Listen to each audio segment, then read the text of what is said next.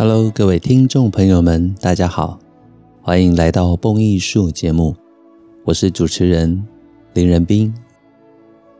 用耳朵阅读，以声音陪伴，是蹦艺术节目自开播以来的宗旨。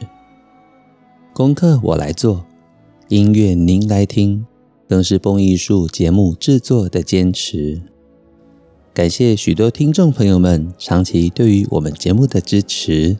以及各式各样的心得回馈。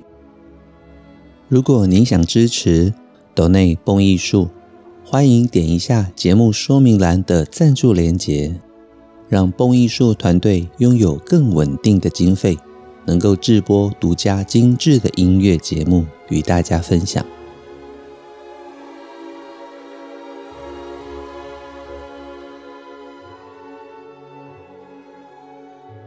如果您想邀约蹦艺术为您进行专题演讲，或者设计您专属的音乐讲座主题，也都欢迎来信与我讨论，让我们一起共创精彩的音乐节目，让更多人爱上古典音乐。最近每个星期，我都会在节目中预告，从五月四号开始。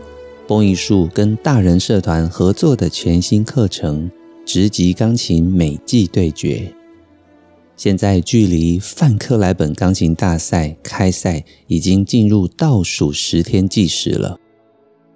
六月二号即将开赛的国际范克莱本钢琴大赛，是四年一度在美国钢琴大师范克莱本的故乡 Fort Worth 举办的国际四大钢琴赛之一。这一届从数百份邀请函里面，他们过滤出最后的三十位精英中的精英，即将来到美国的 Fort Worth 进行激烈的钢琴大赛。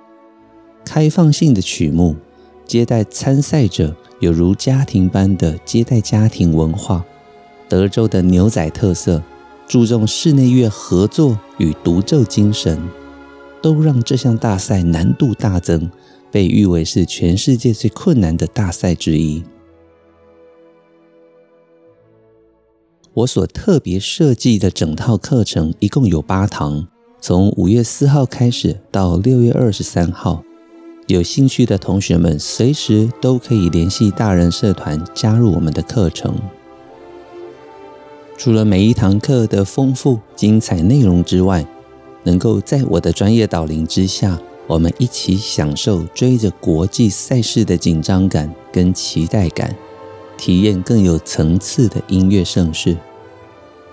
另外，这一系列的线上课程也都有专属的 LINE 群组，在群组里面，所有的同学丰富而正向的讨论，更是让课程随着赛事进行之余，得到最充分的火花。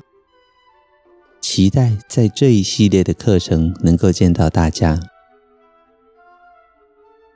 另外，每个星期四下午两点到四点，蹦艺术也跟大人社团合作非常精彩的各式各样音乐的主题讲座。例如，从五月十九号开始到六月十六号，我所进行的是五大歌剧的系列，从五部精彩的莫扎特。罗西尼、董尼才蒂、威尔蒂到普契尼，几乎横跨了从古典时期到意大利美声以及写实主义，让我们在歌剧的领域里面理解更多古典音乐历史与音乐歌唱，所有有关于歌剧的美。而在七月份开始，我们会进行的是管弦乐团的五大名家系列。八月份开始进行的是一个非常有特色的规划——九大交响曲系列。我精选了四位伟大作曲家的第九号交响曲，构成一个完整的系列。这些课程各位都可以借由网络搜寻“大人社团林仁斌老师”，得到相关的报名资讯。也非常期待能够在线上见到大家哦。今天是五月二十三号，星期一。前几天就是五二零，我爱您。所以今天我想延续这个特别的日期，跟大家聊一聊音乐史里面的另外一个有名的爱情故事——魂牵梦萦两段情。我们要聊浪漫时期的作曲家白辽士的爱情故事。白辽士有一句非常有名的名言：“有天赋的运气还不够，一个人还必须要有运气的天赋。” The luck of having talent is not enough. One must also have a talent for luck. 法国作曲家白辽士，其实在音乐史中，不但是李斯特、柴可夫斯基、马勒、理查施特劳斯等等后期浪漫主义者的榜样，他的创作也被认为是确立了十九世纪浪漫主义音乐风格的主要作者。出生于一八零三年的白辽士，比舒曼、孟德尔颂都还要再大了七八岁。在今日，许多乐评或许偶尔将白辽士的音乐品评为情感泛滥，乐曲效果过于吵杂。但其实从今日的管弦乐团效果看来，白辽士开发了几乎完整的管弦乐团丰富的表现能力。他把管弦乐法、配器法。提升到了更是非常专业的艺术高度。在前几个星期，我们介绍布拉姆斯，我特别告诉大家，布拉姆斯在他的时期一直被认为是音乐中的保守派，而白辽士则截然不同。他的音乐具有划时代的戏剧力量，天马行空的想象力。还有非常丰富的管弦乐团表现能力，所以追随在他之后的崇拜者，例如李斯特、华格纳，他们都纷纷的被认为是后期浪漫主义的新运动人物，也就是跟布拉姆斯站在完全相对的立场。虽然我说白辽士的音乐是如此的戏剧性，而带着丰富的浪漫。但是白辽士的创作又受到古典主义的影响非常的深，他的作品曲式非常的严谨，即使像是演出要将近五个小时的歌剧《特洛伊人》，仍然保持着从头到尾严谨的结构以及音乐层次的呼应。他所定义的 idée fixe，也就是固定乐思创作方式。除了让他在交响乐中能够给予每一个角色、每一个乐念固定的主题之外，这样的创作方式深深影响了像是柴可夫斯基、华格纳、圣桑等等所有在他之后的作曲家。白辽士经常以充满诗意的创作、丰富的创造力，而且对于管弦乐的充分了解。他能够以管弦乐当代的编制跟表现力，不但具有贝多芬这种刚健的气魄，又具有浪漫时期具有诗意的唯美。另外值得一提的是，白辽士特别喜欢从著名的文学作品里面去截取灵感，这也契合着许多创作者对于选材的喜好。例如白辽士的管弦乐曲《李尔王》、戏剧交响曲《罗密欧与朱丽叶》、喜歌剧《比亚特丽斯跟本尼迪克》，这些都是来自于莎士比亚的剧作。而他的清唱剧《浮士德的解法》，灵感则来自于歌德。最著名的管弦乐序曲像是《海盗》，以及中提琴跟乐团的作品。哈洛德在意大利都是取材自拜伦的作品。前面提到的歌剧《特洛伊人》，则是根据维吉尔的史诗《埃涅阿斯纪》重新的撰写脚本等等的。另外，白辽士也写了管弦配器法，这本书更是被认为在管弦配器这门艺术中的第一本，也是最重要的一本专书。而白辽士更为自己写下了自传，虽然某种程度，他也承认这中间带着一些幻想的或者夸大的成分，但是诚如白辽士在自传中所说到的。有如同一本小说一样的曲折精彩，白辽士的经历确实非常非常的丰富。另外一句白辽士的名言：“我的生活是一部很有趣的小说。”的确，从后世的角度来看，《幻想交响曲》甚至白辽士精彩丰富的一生，就是一部小说。如果呼应白辽士的自传就是一部小说，那么接下来我要跟所有蹦友们分享的，就是这小说里面的爱情小说 （romance） 了。白辽士曾经在他的回忆录，总共有两卷，里面的最后一章写着：“现在我其实没有心情在这里。”再谈一谈自己的心灵跟思想上，曾经给了我强而有力，并且影响深远的两次恋爱事件。其中的一个就是年少时代的回忆，这是随着充满微笑的亮丽的景色一起来临的。这个具备了各种奇妙魔力的景色，即使只是眺望它。也足以使我深深着迷。这个时候的艾斯特尔，真的是我在丹培谷中的森林精灵。艾斯特尔是谁呢？Estelle Duboeuf，是白辽士故乡中大他六岁的一个美少女。白辽士爱上她的时候才十二岁。我接下去念，于是。我在十二岁的时候，同时体验到巨大的恋爱、感情，以及对于大自然的爱。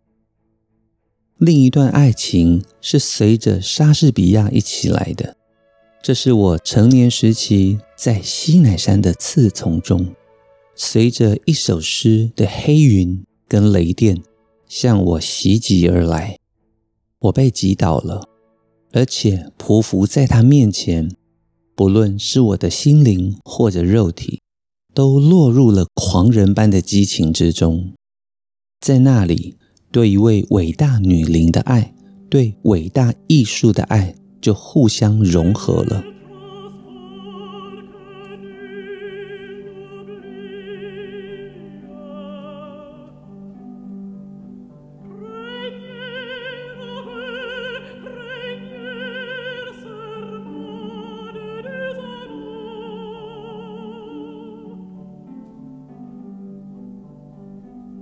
在这一边，我也解释一下第二段重要的恋情里面的人物 Harriet Smithson。在一八二七到二八年间，英国的肯博尔剧团来到巴黎演出，当时上演一系列的莎士比亚名剧。剧团里面的女主角就是有名的爱尔兰籍女演员史密森。那个时候才二十四岁的白辽士，在欣赏过 Smithson 演出的《哈姆雷特》主角 Ophelia 之后，完全被他迷住了。之后，Smithson 的演出几乎白辽士场场必到。我们其实从刚刚自传里面的文字，能够了解白辽士对于文学，特别是莎士比亚的喜爱。在这个时候，也能够见证白辽士狂放的爱情观，让他将对于文学的喜爱、戏剧的喜爱完全结合在一起。因此，他整个被 Harriet Smithson 迷惑到不要不要的。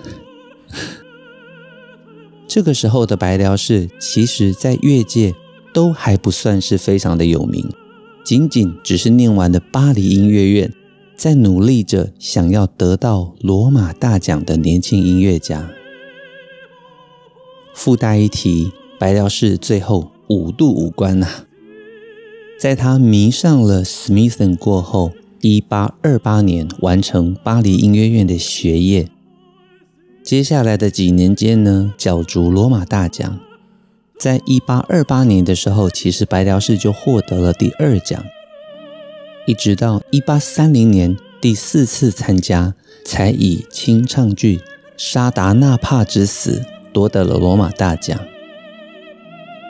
罗马大奖在当时可以说是考验年轻作曲家最大的以及最重要的奖项。作曲家们必须被隔离写作，给予了对位的主题之后，作曲家就要在没有钢琴的辅助之下，写出完整的长达半个小时的清唱剧。我想有在创作的朋友们就会知道，没有钢琴的辅助，仅仅凭着自己的想象力以及被给予的主题，就要构思出完整的词曲融合的音乐作品——清唱剧。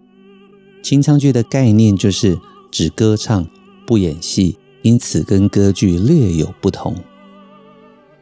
所以历届能够得到罗马大奖首奖的人，我们可以说。都是音乐才能非常丰富而伟大的，例如马斯奈、德布西等等重要的作曲家。哦，对了，还有比才，写作《卡门》歌剧的比才。另外有趣值得一提的是，在一八二七年跟二九年，白辽士角逐罗马大奖失败的两部作品，分别是《奥菲欧之死》。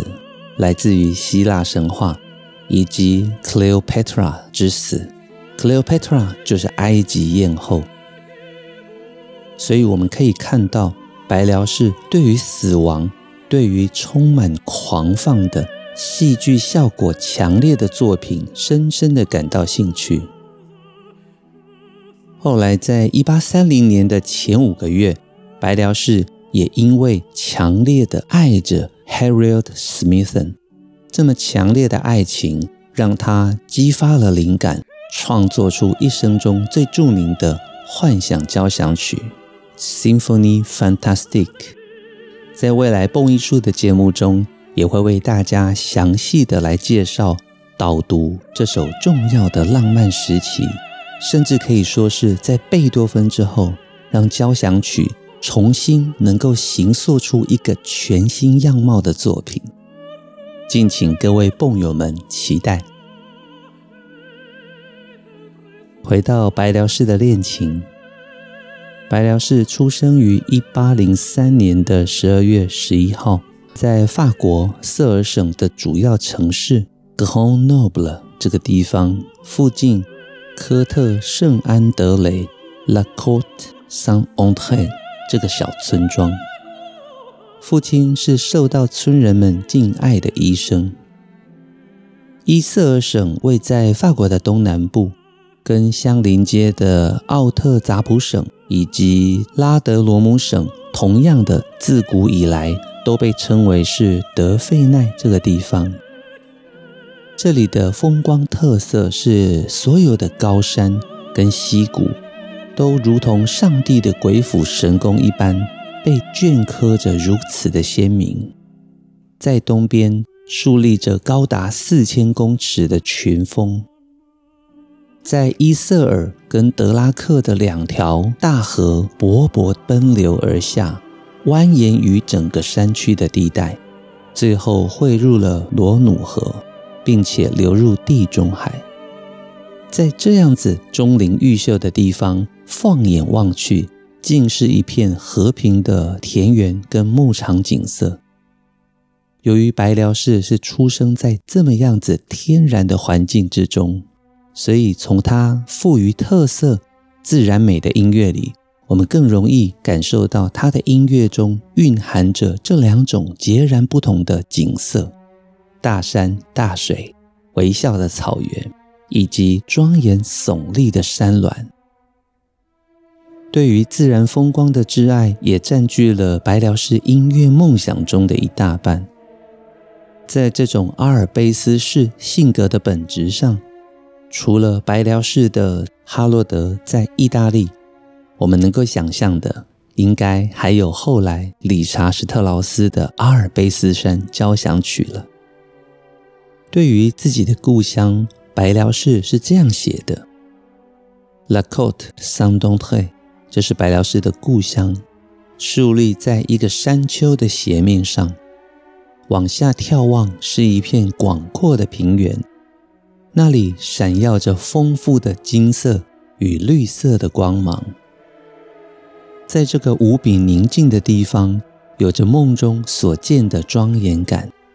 这是自南向东跨越的山岳地带，以及背后涌盖着白雪的巨人般的阿尔卑斯群峰所强调出来的。小时候的白辽士非常的纤细善感，在他的故乡，他爱上了大他六岁、当年已经是十八岁的美少女 Estelle。Estelle 的名字跟年轻的时候白辽士喜爱阅读的书籍《佛罗里安的牧歌》《艾斯特尔与奈莫朗》其中的女主角名字是一样的。自从认识艾斯特尔之后，白辽士发现这位比他年长的美丽姑娘，他就第一次体验到对于异性的奇妙情感的觉醒。于是，艾斯特尔就成为了白辽士心中的初恋，也是在他回忆录中最重要的一位。十二岁的白辽士好像被雷打中一样。在那个时候，他还不知道如何倾诉爱的苦恼。爱情使他变得沉默、孤单，犹如一只受伤的小鸟。白天总是躲藏在祖父母家的麦田或者果树园里最不引人注目的地方。同时，他也很快萌发了嫉妒的感情。只要有别的男孩，跟他的艾斯特尔交谈聊天，白辽士就会深深的独自苦闷着。而当其他人跟艾斯特尔一起跳舞的时候，连那明朗原本应该快乐的马蹄声，都会深深刺痛他的心。再过不久，这桩幼稚的爱情，不仅仅家里的人，连邻居们、朋友们都知道了。甚至经常也有人来揶揄他、嘲笑他，最后连艾斯特尔也来取笑这位腼腆的小男孩。随着白辽士的年纪增长，在他的心里，对于这一段初恋，那甜蜜中带着痛苦的回忆跟随着他。在他修习完巴黎音乐院的学业，三十岁再次的回到故乡的时候。也曾经再次见到了艾斯特尔，这时伊人早已经结婚。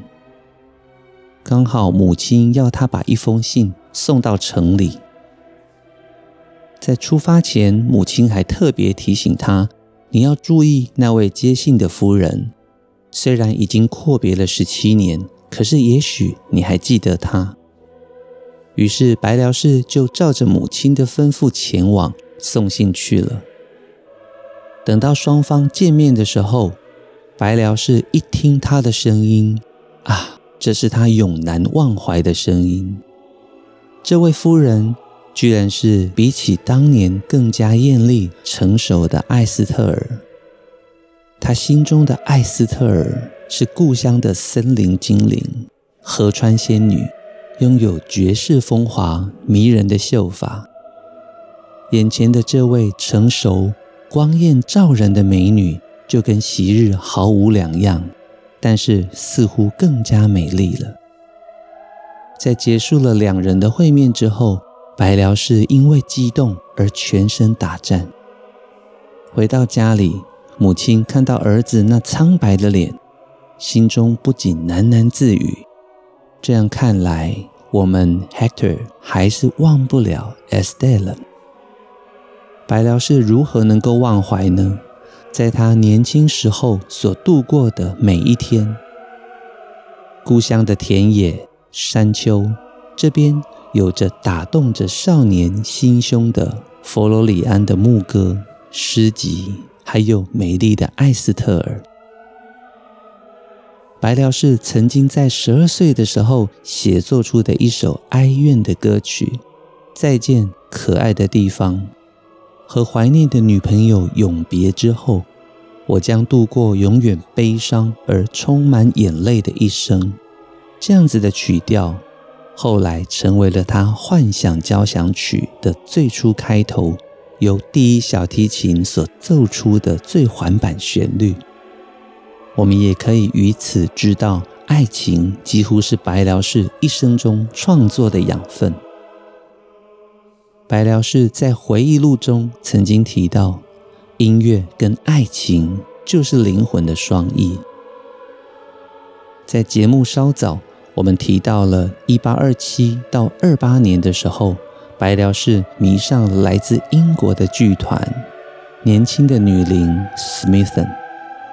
白辽士只看了她一眼，整个心神都被夺去了。事实上，到底是伟大的莎士比亚的悲剧力量导致的爱情怜悯，或者是在舞台上这楚楚可怜的女主角《哈姆雷特》中美丽的奥菲利亚，感情究竟从何而来，已经无从分辨，或许甚至两者都有。总之，我们知道白辽士被打倒的，而且他高喊着：“啊，我惨败了。”他深深的爱上了对方，这位戏剧女演员 Smithson。接下来，几乎 Harriet Smithson 的每一出剧，白辽士都不会错过。于是，他又欣赏了 Smithson 所演出的《罗密欧与朱丽叶》。在这个时候，白辽士甚至鼓起了勇气，写出了爱慕的情书寄给对方。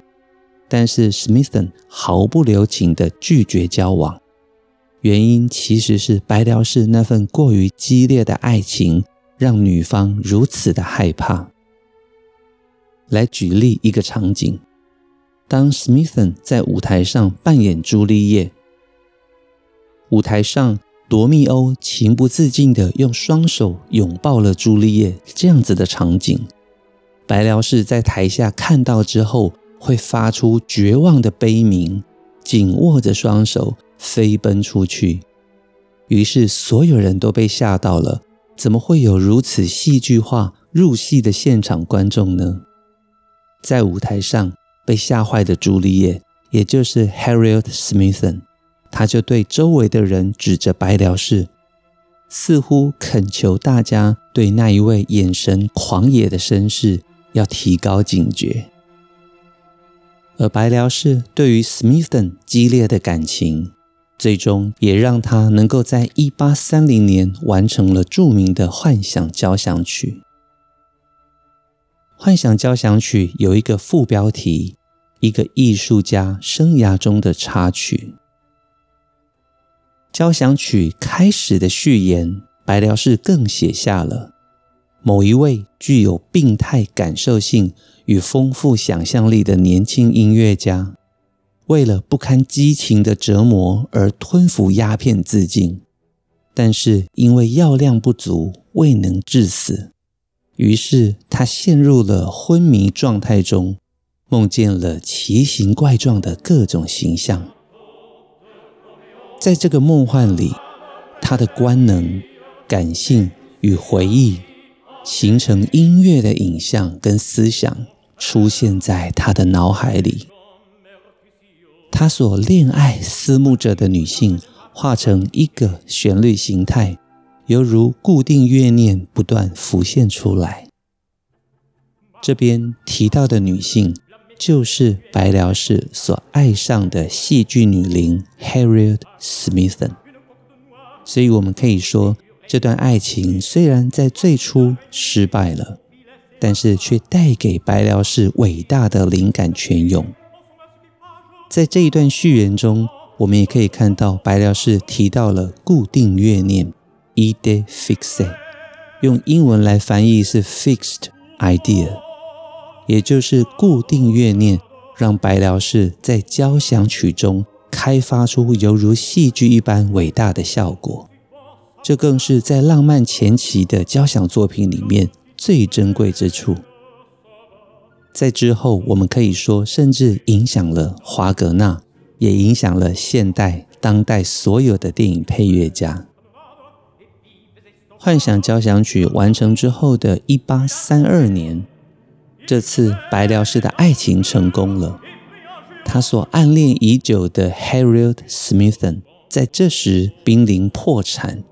身形外貌也不复当年，但是白辽士坚持自己的爱情，与他定下终身。但是其实两人的婚后生活并不幸福。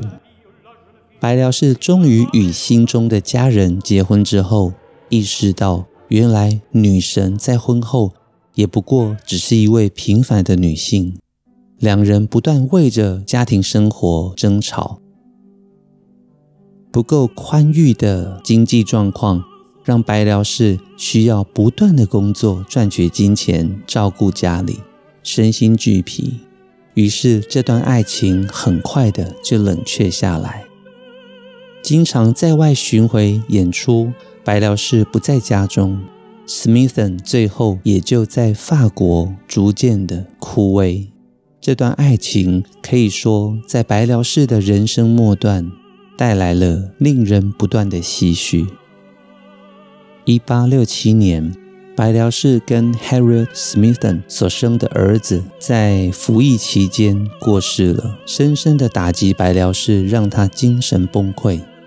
据说白辽士烧毁了自己大部分的手稿跟收藏品，只留下了孟德尔颂送他的指挥棒，还有一把帕格尼尼送给他的吉他。最终，他在一八六九年去世，葬在巴黎的蒙马特公墓。在今天的节目中，为各位讲述影响作曲家白辽士深刻的爱情。这中间有着年少的轻狂、无与伦比的幻想，以及成年之后的大胆狂想。我们也了解到。音乐跟爱情就是白辽士灵魂的双翼。从白辽士一生的创作，我们可以看到，爱情在他的创作里所占的重要比例。整个的故事虽然不见完美，但这就是人生啊！